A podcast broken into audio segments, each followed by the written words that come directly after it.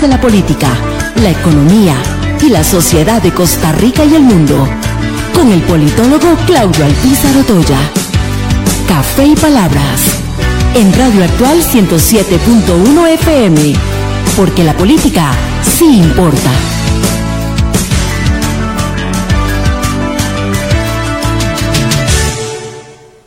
Porque la política sí importa. ¿Qué tal amigos? Les saluda Claudio Alpizar Otoya a través de Radio Actual 107.1 FM con la ilusión que siempre tenemos de poder compartir con ustedes durante una hora temas importantes de la política nacional e internacional.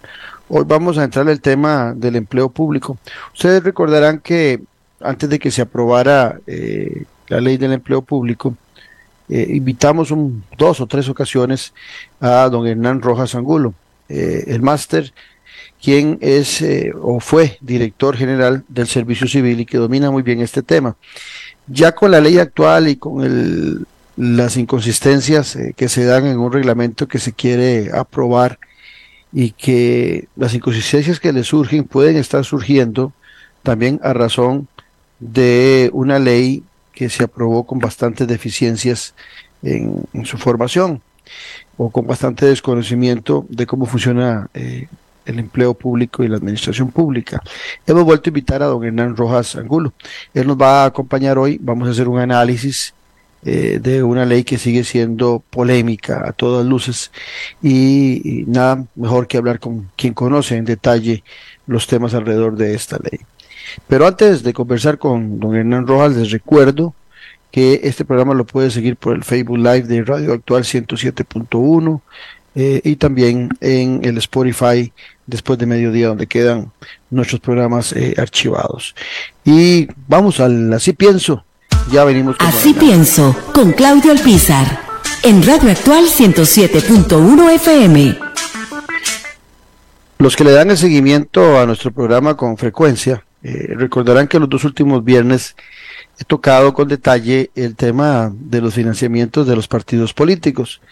Y eh, el problema que estamos eh, teniendo del rapto de la democracia eh, por los grupos de interés más poderosos y eso hace que la democracia, el voto no sea un voto por persona, sino que aquellos que aportan mayor cantidad de dinero a una campaña electoral como donaciones o que compran los bonos o los certificados de deuda política que también son gente que tiene mucha capacidad económica y que hacen una inversión a sabiendas de que esa inversión les generará en un año, año y medio grandes réditos después de haber eh, comprado los certificados, que no solamente les ayuda a ganarse una platilla, sino que quedan con el agradecimiento de quienes son los candidatos y más si ese candidato llega a ser presidente de la República. Las comparecencias que siguen dándose en la comisión, en la Asamblea Legislativa que estudia eh, los financiamientos de los partidos políticos, demuestran que lo que he estado hablando con ustedes durante los dos últimos viernes es un tema más que trascendental para la democracia costarricense.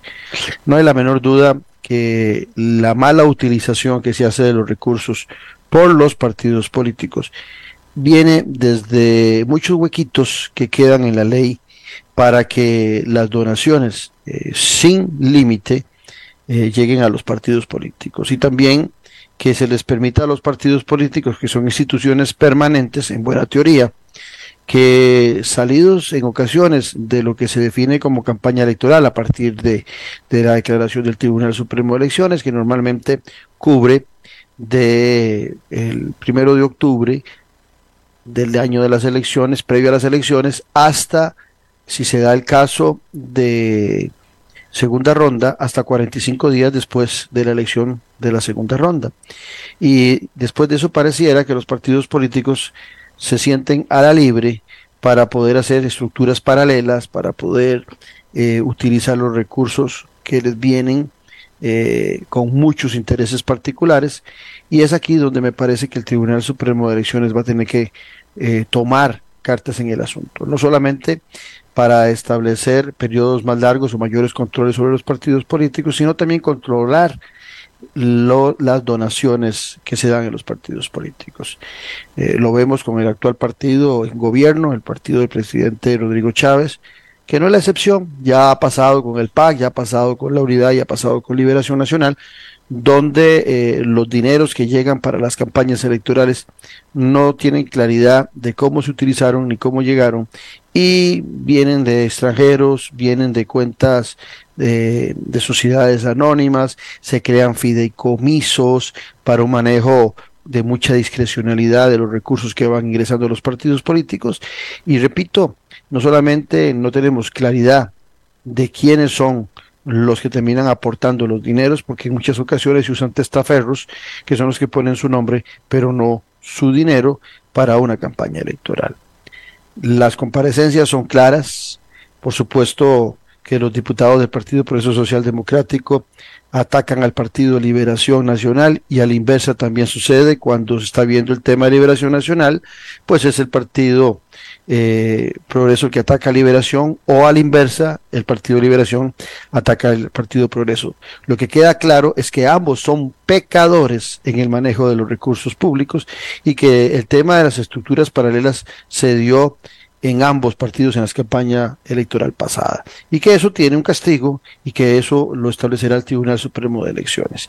Lo que siempre sorprende es que para algunos los pecados de su candidato no son pecados, pero para ver los pecados del opositor la vista se les eh, hace ancha, grande y ahí sí encuentran pecados en todos sus movimientos. Y lo otro, lo justifican dentro de un marco totalmente inconsistente. Y esto no solamente sucede con el ciudadano, no solamente sucede con el oyente, sino que sucede con los diputados representados en la Asamblea Legislativa. Estamos en Café y Palabras, porque la política sí importa. En breve volvemos con Café y Palabras, con Claudio Alpizar. Revista Decisiones una ventana de conocimiento del acontecer nacional e internacional. Disfrute de artículos de opinión y ensayos de grandes profesionales de nuestro país y de otras latitudes. Para el buen lector y para quienes desean fortalecer su criterio, búsquenos en revistadecisiones.com. Contáctenos al WhatsApp 2273 1473. Revista Decisiones. La huella en la política. Disfruta de la aventura en familia con tu nuevo MG RX8, el SUV más grande para 7 pasajeros. En la ciudad, la playa o la montaña, Costa Rica es para disfrutarla con el más grande, con el MG RX8, con tracción 4x4, 6 modos para manejo, un gran espacio interior y la tecnología de vanguardia para disfrutar en familia del confort en cualquier terreno. Descubrí el nuevo MG RX8 desde 698 dólares al mes en nuestras sucursales de La Uruca, Curridabat, Multiplaza Escazú o en www.mg.cr. Aplican restricciones. El Chastino Gourmet son la combinación ideal para disfrutar de un excelente menú y poder llevarse a casa esos exquisitos ingredientes de la buena mesa italiana. Te brindamos los sabores de Italia, acompañando excelentes vinos de la campiña europea. Y en el Cestino Gourmet tenés un mercado bien surtido, con finos ingredientes que utilizamos acá para que lleves a casa nuestra sazón y elabores tus platillos a nuestro estilo. El Chastino Gourmet pone a Italia en su mesa y en su casa. Le recordamos también visitarnos en el Centro Comercial El Boulevard, local número 18, Huachipelín de Escazú, 2572-1182. Nueva temporada de Noche sin Tregua con Claudio Alpizar. Durante 11 temporadas hemos disfrutado junto a usted de lo mejor de la política, de la sociología, de la economía y más, para formarnos como mejores ciudadanos. Acompáñenos todos los domingos al ser en punto a las 8 de la noche. Disfrute de la política con P mayúscula, por Tica Visión y por nuestro canal en YouTube, Noche sin Tregua, con los mejores análisis y debates de la política nacional e internacional. Noche sin tregua, la política con P mayúscula. Domingos, 8 pm.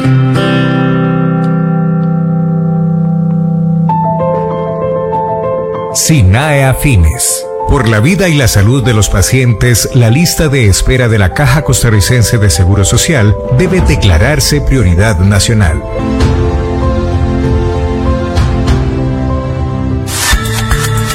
Editorial Jade le invita a que adquiera ya el libro El elefante, el liderazgo y la política con P mayúscula del politólogo Claudio Alpizar Otoya en las librerías de la Universidad de Costa Rica, Universidad Nacional. Una lectura y manual del buen político. Un libro de consulta para quienes gustan de la política. Costo del libro 8,600 colones. O solicítelo al WhatsApp 8325 8357.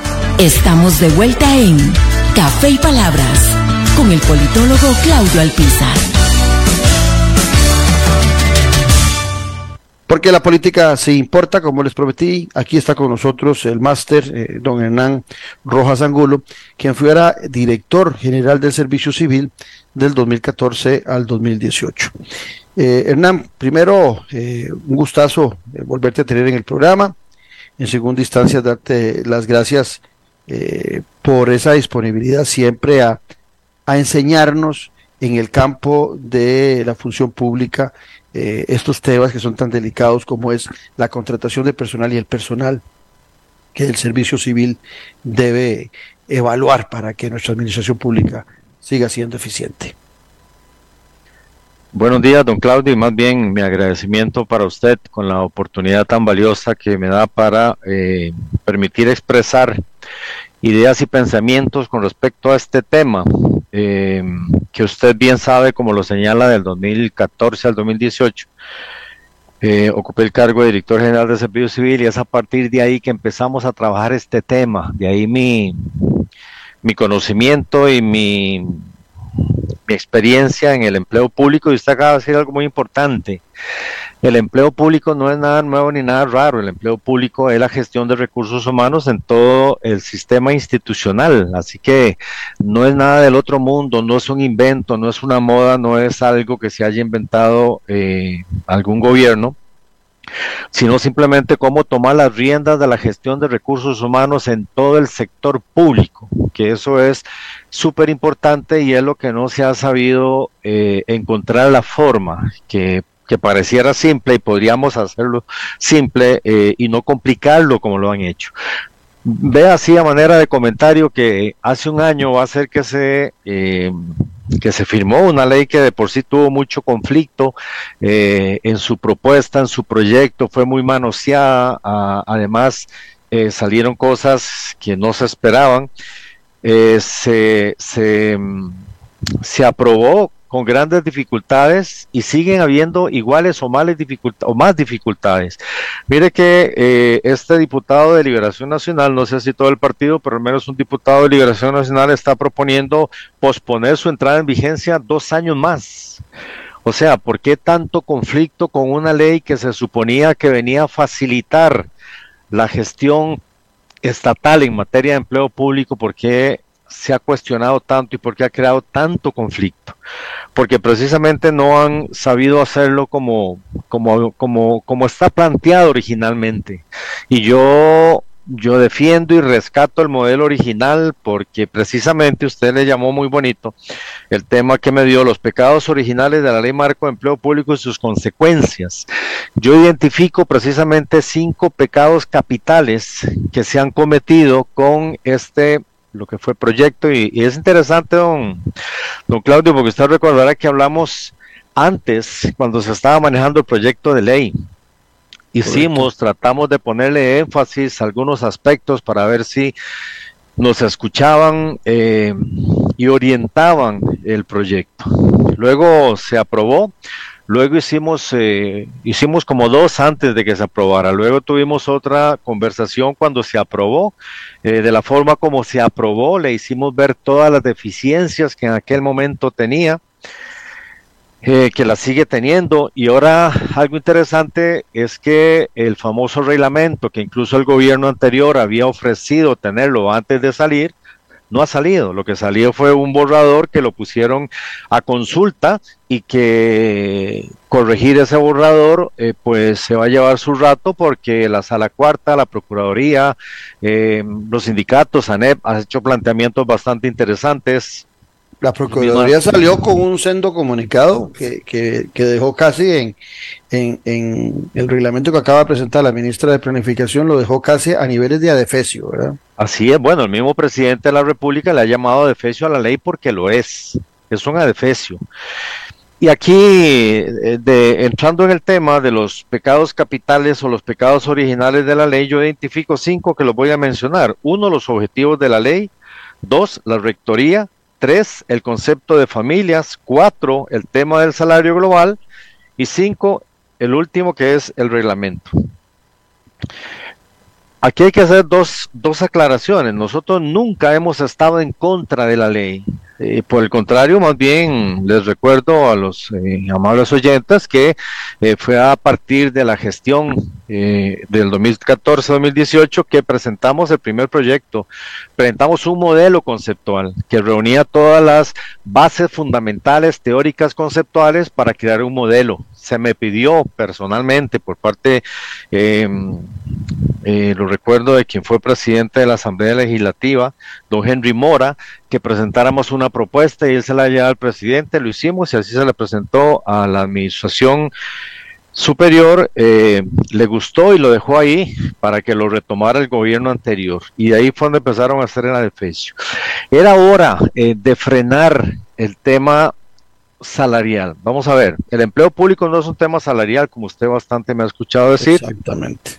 El empleo público va más allá, porque la gestión de recursos humanos que se hace en una institución pública no es solamente la planilla, es, es un conjunto de acciones donde hay planificación, donde hay reclutamiento, selección, capacitación, evaluación del desempeño, salud ocupacional, etcétera, etcétera. Y dentro de eso está el salario.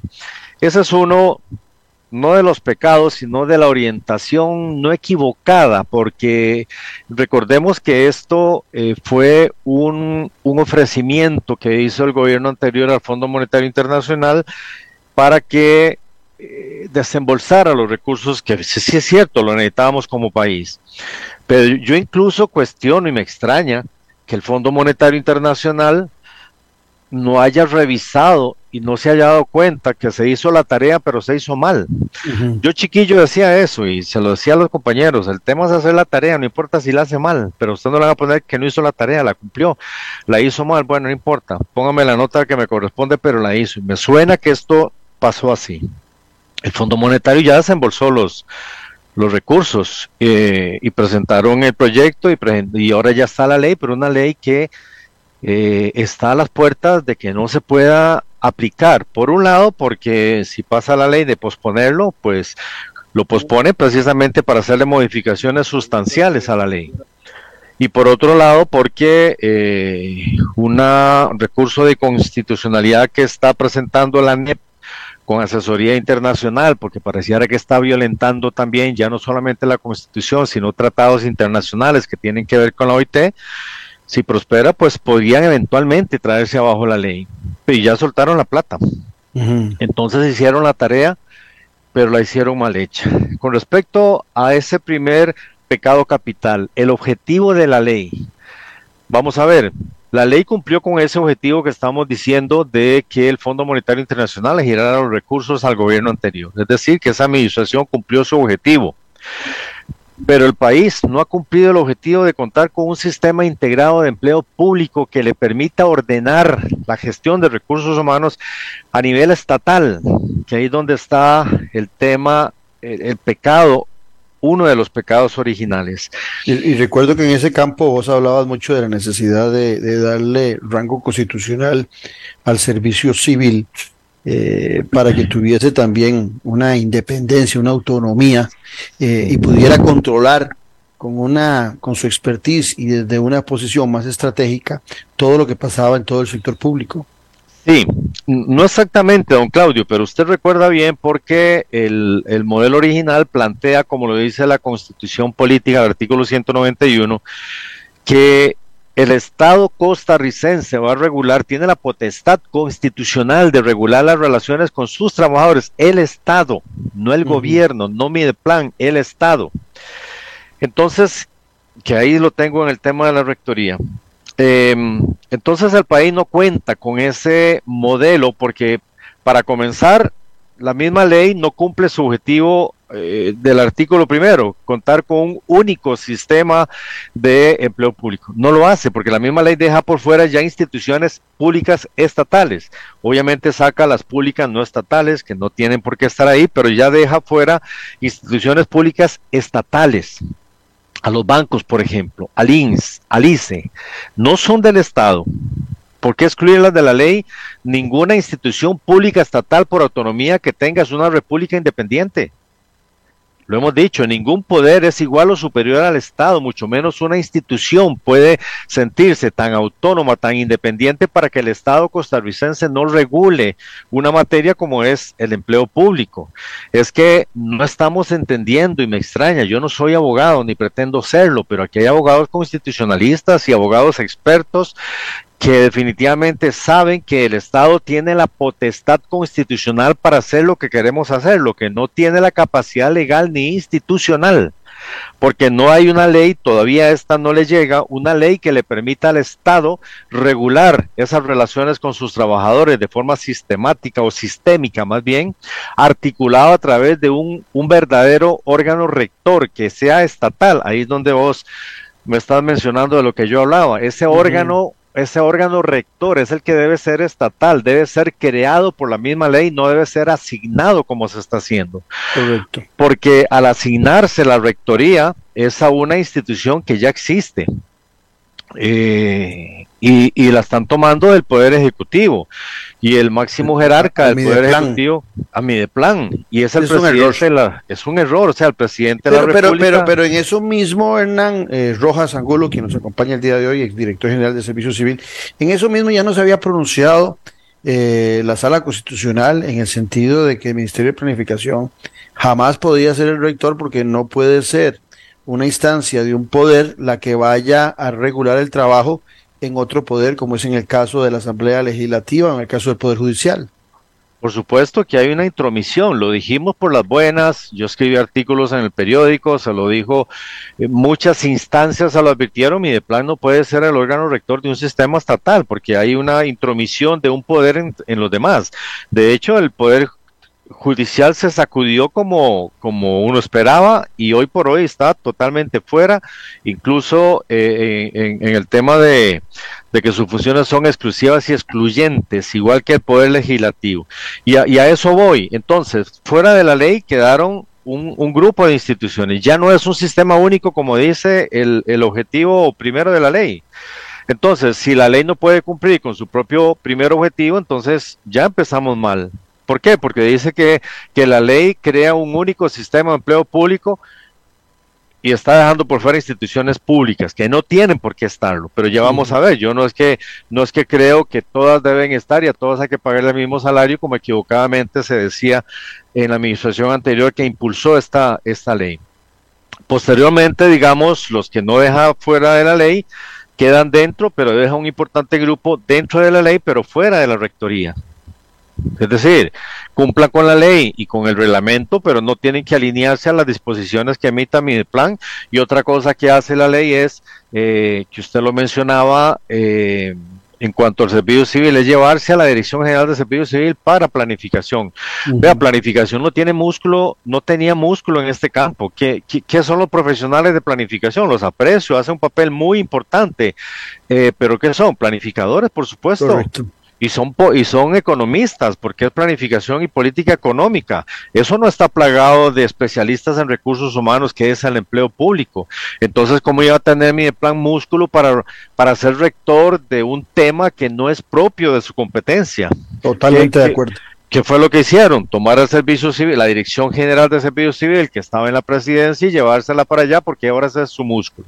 Pero un músculo muy debilitado. O sea, desde que yo dejé el servicio civil ya un montón de gente se había ido pensionada, les congelan las plazas y el servicio civil ya no tiene la cantidad de mentes pensantes que tiene ahora. Gente muy valiosa, especialistas y con mucha experiencia en la gestión de recursos humanos, pero le voy a advertir otra cosa, no usted sino al país. Mire, el régimen de servicio civil tiene, tenía, tiene 47 instituciones bajo, bajo su ámbito. y no se da abasto con 47 instituciones y ahora le encajan a más de 300 instituciones. Y la ley y el reglamento dicen que es el que va a dar asesoría, acompañamiento, eh, eh, eh, capacitación y no puede con 47 y ahora pretenden que la Dirección General de Servicio Civil tan, tan disminuida que está dé abasto para atender a más de 300 instituciones que están quedando dentro de la ley. ¿verdad?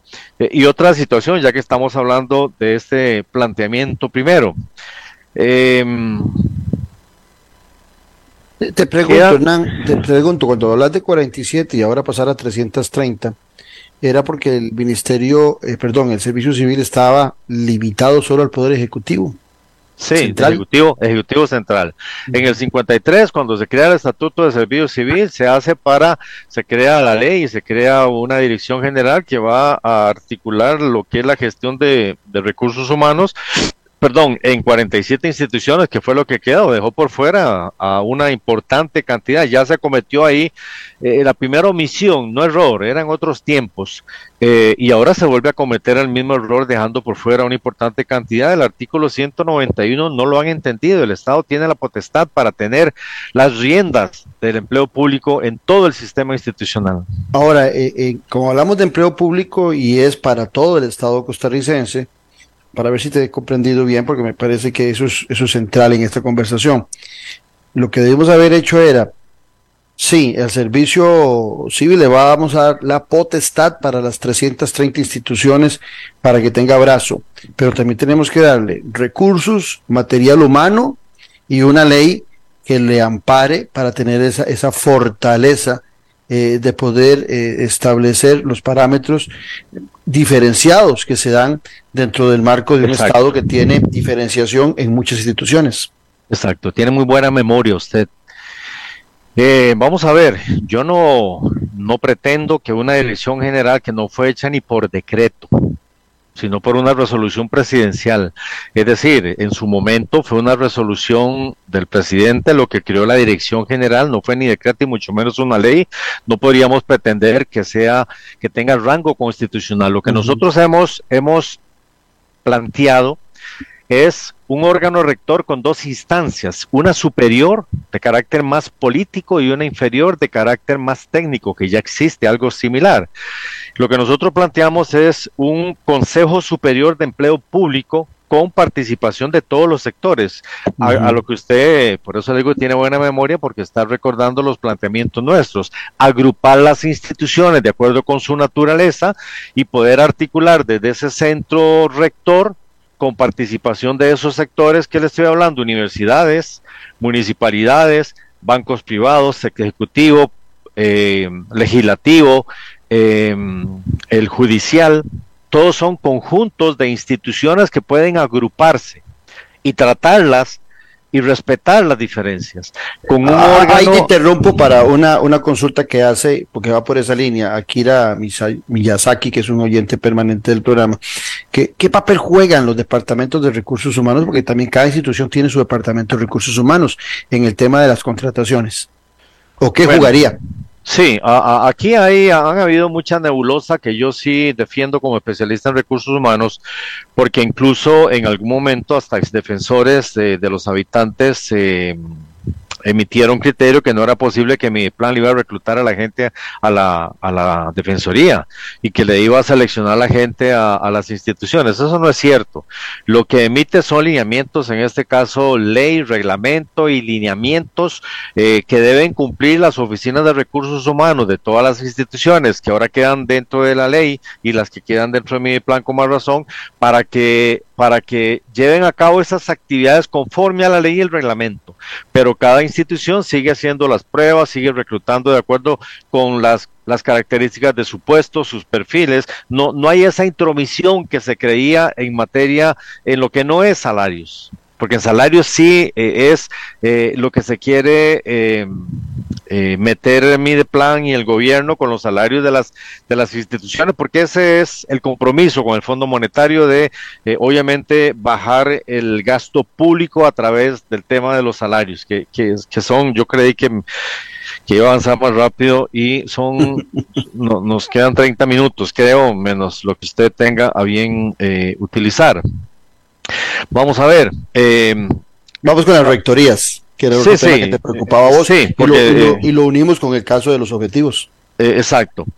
La rectoría decíamos entonces que el, órgano rector se divide en dos. Un Consejo Superior de, Empleo Público que estaría representado en principio por los máximos representantes o su delegado. Entonces ahí tendríamos participación de los sectores que dijimos, representación de los bancos privados, representación de las autónomas, representación de las universidades públicas, representación de la municipalidad, representación de cada uno de los poderes conociendo, discutiendo, tomando decisiones con respecto a cómo orientar la gestión de empleo público una vez que se emiten las resoluciones, ojalá por consenso, conversado, discutido, valorando siempre el bienestar del país, de, las finanzas públicas, se baja a un órgano técnico que se llamaría eh, Secretaría Técnica de Empleo Público, que ese sería, ahí sí, la Dirección General de Servicio Civil fortalecida. Pero eso, no es lo que, eso no es lo que plantea la ley. No.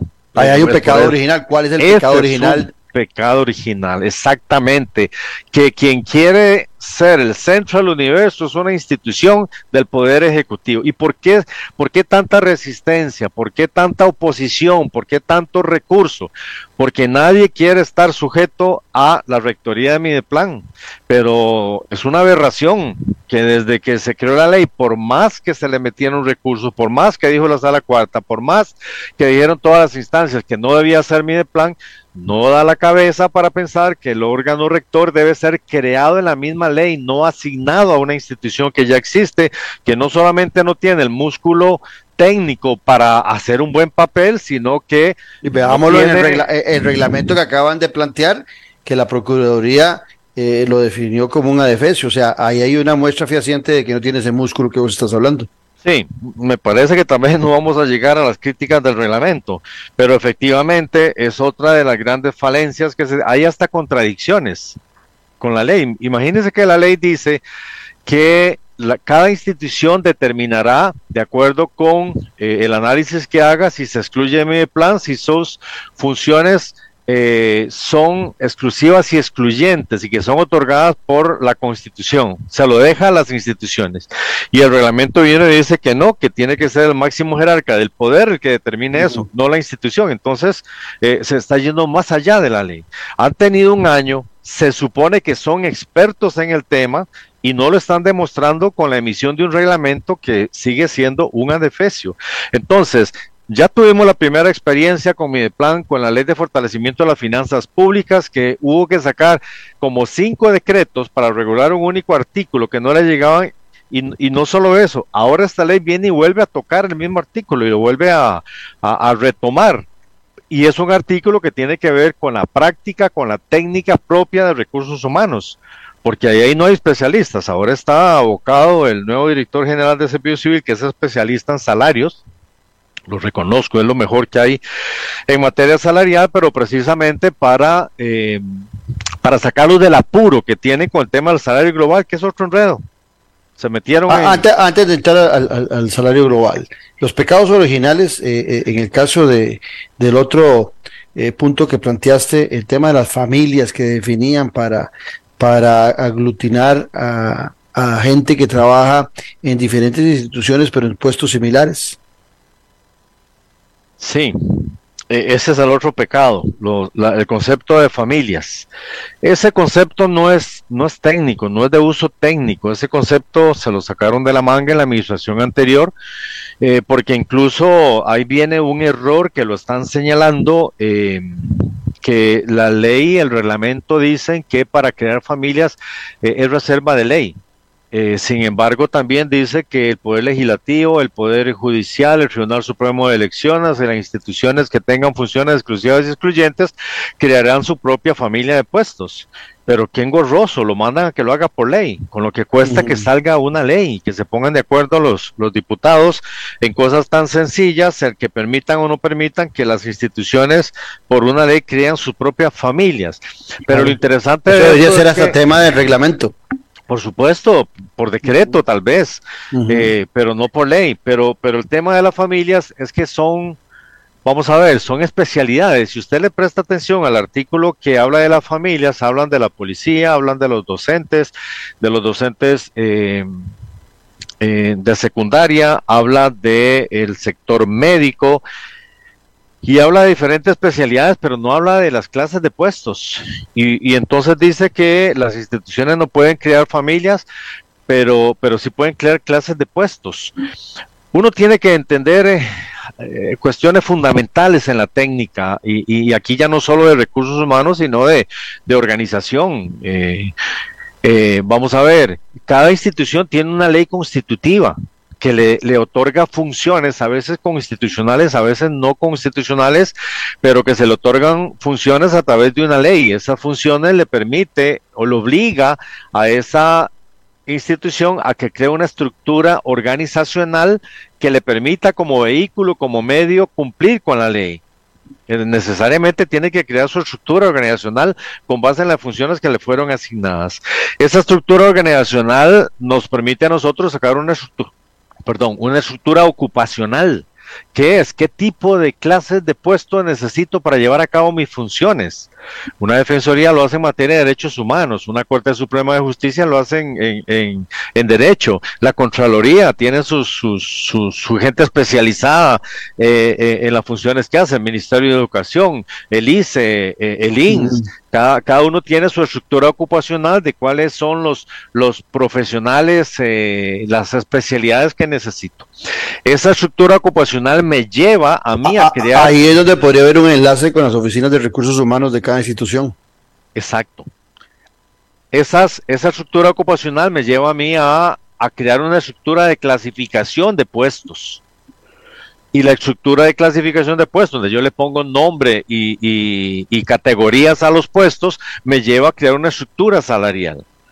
Entonces, ¿Qué pretende esta ley? Como lo rezaba la, anterior ministra de Planificación, todos van a ganar igual, independientemente de donde trabajen, porque todos los empleados públicos tienen que ganar igual. Vea, eso es un desconocimiento, pero fundamental de cómo, cómo los salarios no, no están sacados de la manga, los salarios es el producto final de todo ese encadenamiento de estructuras que le dije. Entonces no puede, no puede pretender que los empleados de un banco ganen igual que los de la universidad o que un ministerio o que el no se puede, no se debe y no se puede. Por eso, nuestra propuesta de que ese modelo debía organizarse de manera tal que agrupara los diferentes conjuntos de instituciones y ahora sí, seguimos con la técnica. Yo tengo un conjunto, dígame usted una cosa, ¿qué hacen las universidades distintas a otras, las públicas? Nada. Hacen lo mismo en todas las áreas. ¿Qué hacen los bancos públicos distintos a otros? Nada, hacen lo mismo. ¿Qué hacen las municipalidades de, de, los diferentes lugares? Hacen lo mismo. Entonces, usted sí puede, dentro de esos conjuntos, aplicar la técnica de la, eh, de la homologación de puestos. Y usted entonces dice, por ejemplo, eh, esos puestos que cada institución le llama, como ha querido llamarle, usted hace un estudio eh, ocupacional y usted dice, estos puestos son, se llaman tal y usted puede homologarlos. Y usted homologa las estructuras de clasificación de esas instituciones en conjunto. Y una vez por homologadas, de rebote sale la equiparación. Y ahora usted sí puede decir, aunque le llame profesional fiscalizador, y usted le llame profesional de defensa, y usted le llame profesional de servicio civil, están en el, dentro del mismo saco y el salario es este, porque así está valorado. Y una vez que yo puedo homologar y equiparar, ya puedo globalizar. ¿verdad? Que ese es otro concepto que está por ahí mal manejado, lo que son los salarios, los salarios globales y los salarios únicos. El salario único es la contraposición del salario variable que eso es cierto, eso, eso en algún momento debía eh, eliminarse. Eh, se dan muchas disfunciones dentro de la administración pública, muchas injusticias de gente que, que, tiene un salario enorme porque tiene un montón de, años y un montón de cursos y un montón de títulos eh, y hace menos que una persona que tiene menos salario pero que no tiene tanto y en el mismo puesto gana mucho menos. Ahí viene eh, el otro pecado que hablabas vos, capital, que es el salario global. El salario global, el salario global viene, o el salario único viene a eliminar eso. Vamos a ver, las instituciones que quedan fuera de la ley, bueno, las que quedan fuera de la ley, por supuesto, las que quedan fuera de mi plan van a tener un esquema de salario único, no global, porque no lo comparten con el, con el conglomerado de instituciones, es único para sus clases. Entonces, hoy, por ejemplo, eh, un profesional de servicio civil 3 eh, tiene un salario base, tiene anualidades, tiene prohibición, tiene eh, eh, carrera profesional, entonces el salario va a depender de lo que la persona tenga.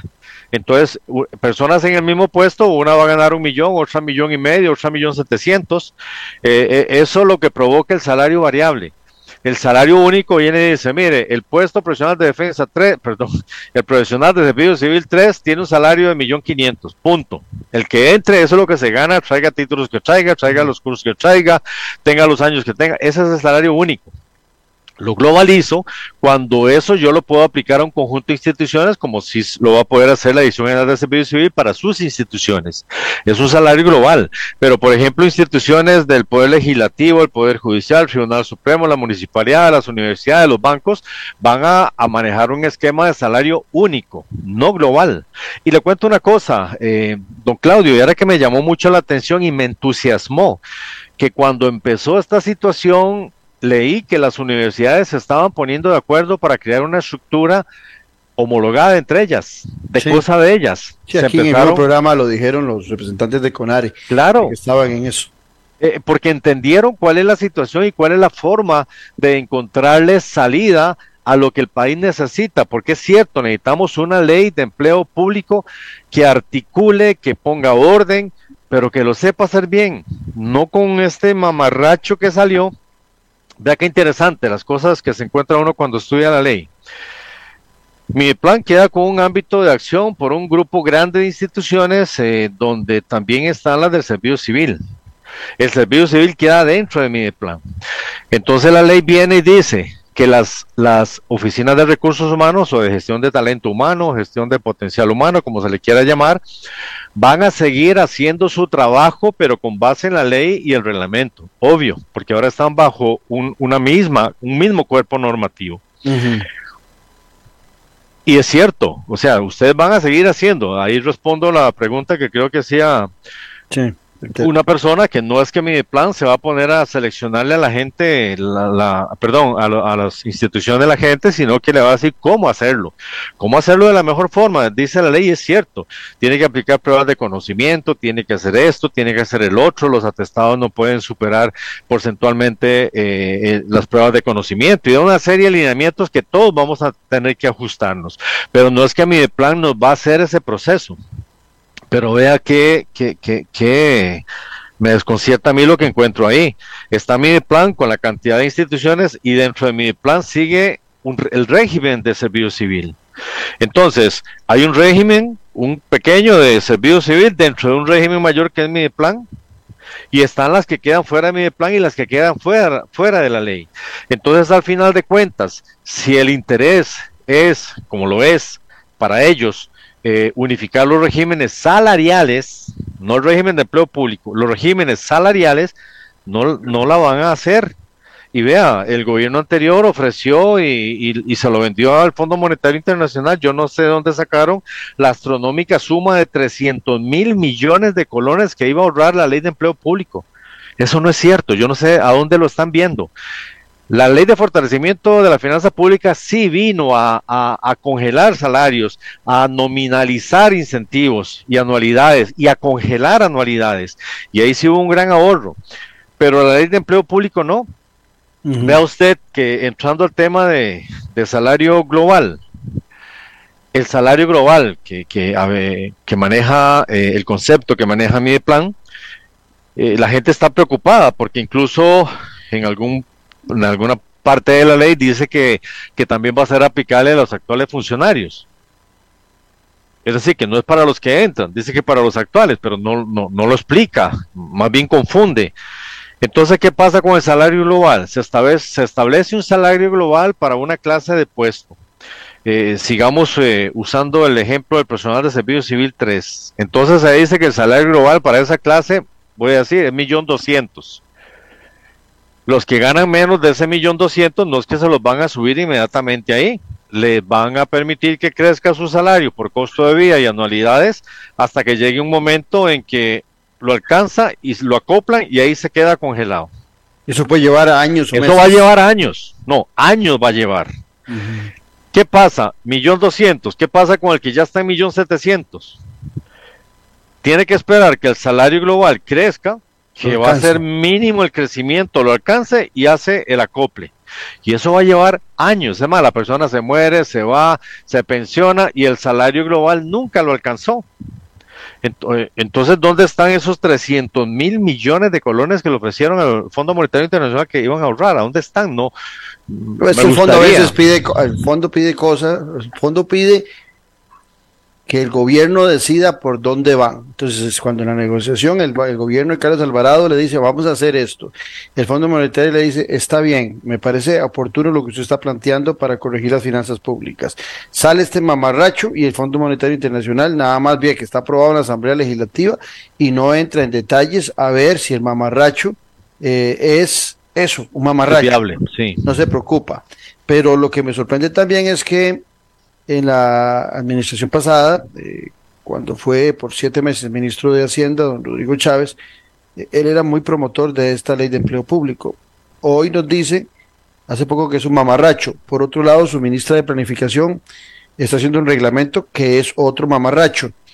¿Por qué eh, el Poder Ejecutivo no aprovecha la coyuntura donde hay un proyecto de ley para que se sostenga por un par de años? Creo que es la aplicación de ley de empleo público y por qué no devolvemos el proyecto como un proyecto mejor desarrollado por el actual gobierno para que se contemplen muchas de las cosas que vos estás diciendo acá y que se revise esa ley porque lo más problemático, don Hernán Rojas, es cuando un mamarracho pasa a ser ley, como lo es ya, la implementamos y después, perdónenme la palabra, pero es un desmadre mucho peor del que se quiso corregir.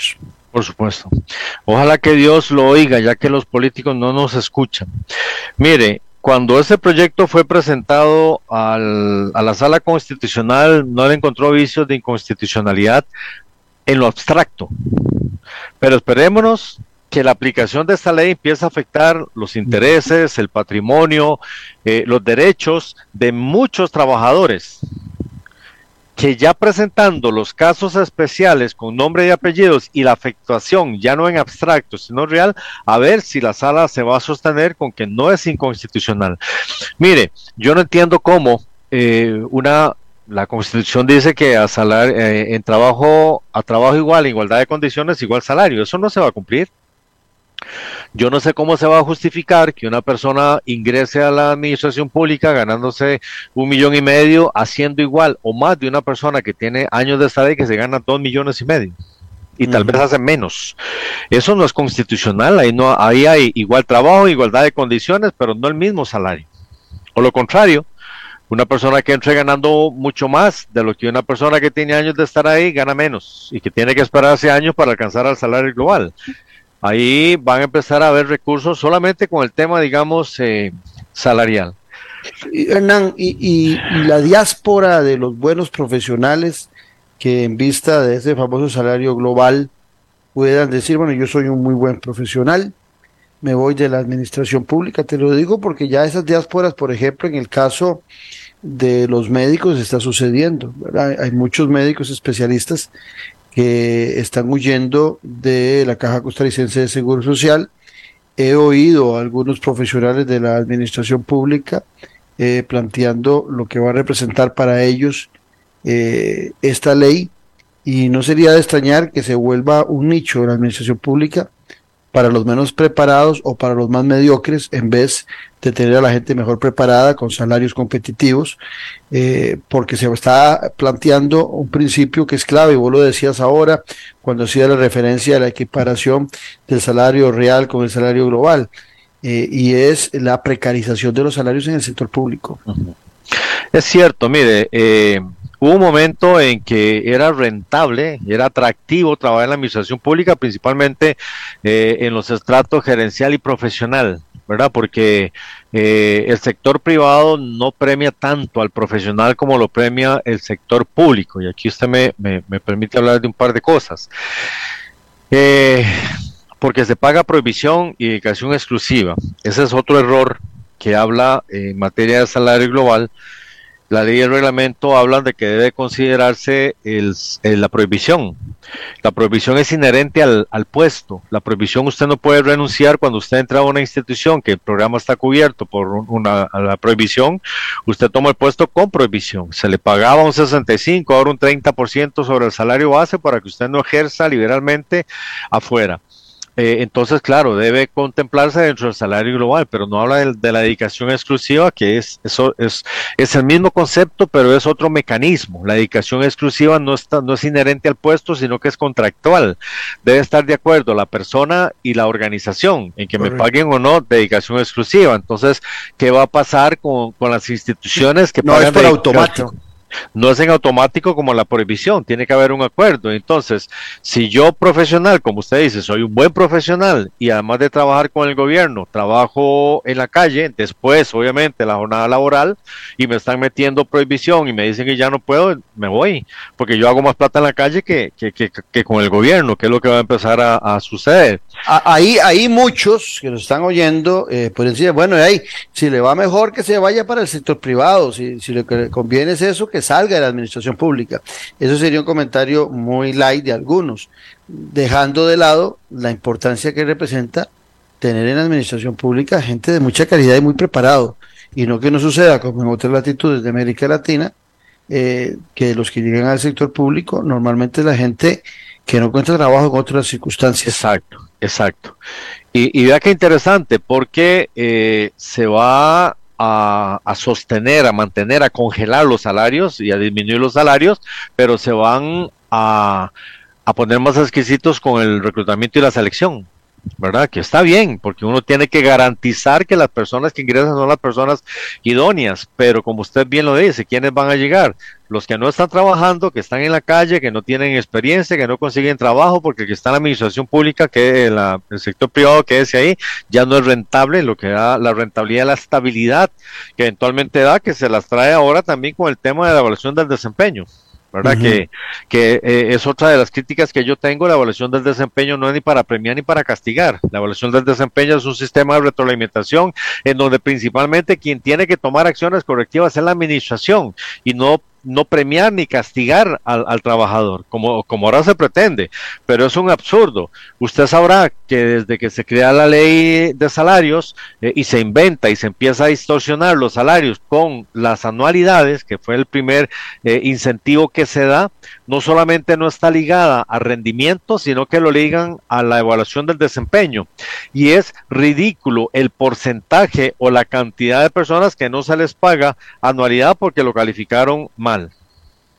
De los, de los, qué sé yo, eh, de los más de 300 mil funcionarios públicos, es ridículo la cantidad de funcionarios públicos que salen mal en la evaluación del desempeño, porque los jefes no se atreven a a, calificarlo mal para que no les paguen la anualidad. ¿Usted cree que se van a animar ahora a calificarlo mal para que los despidan y cargar con la conciencia de que por e, a menos que sea un funcionario pésimo, pésimo en cuanto a evolución del desempeño, porque otra cosa es que hay un régimen disciplinario que debe ser aplicado no, no periódicamente, sino en el momento que se comete el ilícito.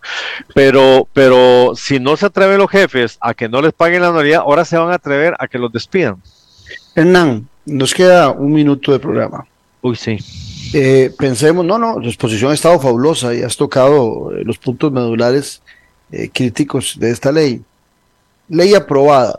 Y si ese reglamento que se está discutiendo viene tal y como se discutió en el Mideplan y como se está planteando, o con algunas leyes modificaciones, te pregunto, ¿cuál es el escenario a corto y mediano plazo que Hernán Rojas Angulo, exdirector general del Servicio Civil, hombre conocedor de este tema, que, que más que una, eh, una, ley de empleo público, lo que ha propuesto, oyéndolo aquí, es un, tema de reforma administrativa que es más global eh, y, que, y que incluye al, a los salarios en, en el empleo público. ¿Cuál es el panorama que ves vos con, con, esto en los próximos en los próximos meses ya con la ley eh, cuando tenga que ejecutarse si es que se ejecuta tal y como está y con un reglamento que a todas luces es una defensa Sí, vea, eh, hay un, dicho que es totalmente aplicable, lo que empieza mal termina mal. Eh, y esto empezó mal y no va a terminar muy bien, para no decirlo tan negativamente. Y después, no puede haber un buen reglamento de una ley que es una defecio. Eh, ya hemos conversado. No podemos pedirle peras al olmo. Eh, así es. Ya hemos conversado eh, cuestiones prácticas, por ejemplo, eh, en temas salarial de global, de la estructura global, de la famosa columna de salario global. El sistema integra del Ministerio de Hacienda que utilizamos muchas instituciones públicas no está preparado para, para empezar a trabajar lo que vayan a resolver porque no lo han resuelto. No lo han resuelto porque la ley es muy amplia, muy ambigua, muy abstracta y se suponía que el reglamento venía a, a a, mejorarla, a explicarla y no hacer eh, eh, el problema adicional que está haciendo. Entonces, eh, a, va a entrar en vigencia una ley en donde no estamos preparados ni el sistema informático para pagar los nuevos salarios. ¿Qué va a pasar con las personas que ingresan el mismo 8 de marzo? que la ley dice que entra con salario global si no están los salarios globales, porque están dando chance como seis meses a las instituciones para que hagan su esquema de salario global con los lineamientos que supuestamente venían en el reglamento pero que no se observan. Entonces, eh, mire, no sé, lo más prudente es que esta ley no entre pospongan su aplicación, porque sinceramente yo, director de recursos humanos y con la experiencia que tengo en el campo, docente, eh, académica y, laboral, eh, no sé cómo hacer. Es más, a mí me preguntan cosas de que cómo vamos a hacer en algunos casos y yo no tengo la respuesta, no sé. Incluso le digo una cosa, eh, probablemente quedemos fuera de mi de plan y en este momento, y en este momento es mejor quedar dentro de mi plan porque es el que va a darnos los instrumentos, las herramientas y el que va a decir todavía no entra en vigencia porque no hemos terminado con tal cosa. Entonces sería mejor los que quedamos por fuera vamos a tener que buscar los medios para ver cómo, cómo, cómo arrancamos con la ley cuando el mismo órgano rector no sabe cómo hacerlo. Perdón. Ah, perfecto, eh, Hernán, siempre es un gusto oírte y repito, con frecuencia esta frase cuando tengo gente de tus calidades. Hay que oír el que conoce y no hacer comentarios desde la ignorancia, que es muy común en la gente partir de una premisa peyorativa sobre el empleado público, sobre el servicio civil y a partir de ahí eh, dice ocurrencias y no cosas bien fundamentadas, como en el caso de Hernán Rojas Angulo, el director general del Servicio Civil. Muchas gracias Hernán, pero sobre todo a ustedes por habernos acompañado. Los esperamos mañana al ser las 9 aquí Café y Palabras, donde la política sí importa. Esto fue Café y Palabras, porque la política sí importa